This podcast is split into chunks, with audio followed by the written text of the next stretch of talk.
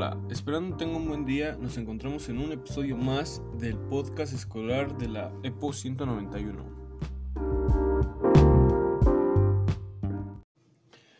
El día de hoy vamos a charlar en relación con la estructura socioeconómica de México y el tema principal es modelos económicos previos a 1970.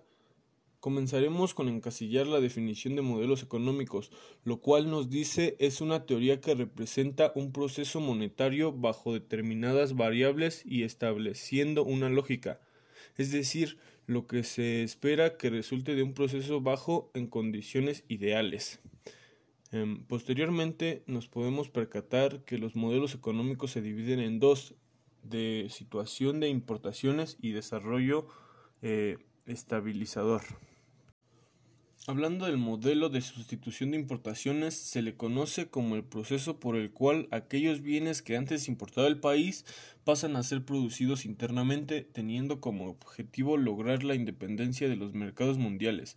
En pocas palabras, consistía en consumir los productos que se producían en el país y como consecuencia de la Segunda Guerra Mundial, la demanda de los productos mexicanos se elevó, incrementando en gran porcentaje la tasa de empleos tuvo lugar durante los gobiernos de Manuel Ávila Camacho y Miguel Alemán Valdés. Temporalmente podemos ubicarlo entre los años 1941 y 1954.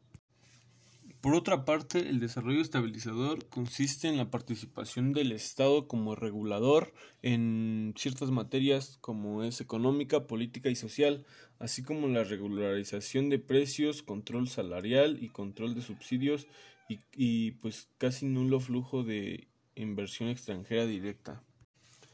También se fortaleció la política de nacionalización de empresas y sectores productivos como los ferrocarriles, electricidad, fertilizantes, azufres, presas, carreteras y metro. Fue puesto en práctica a partir de la devaluación del sábado de gloria de 1954. Bueno, y eso fue todo con base a los modelos económicos previos de 1970 por el día de hoy.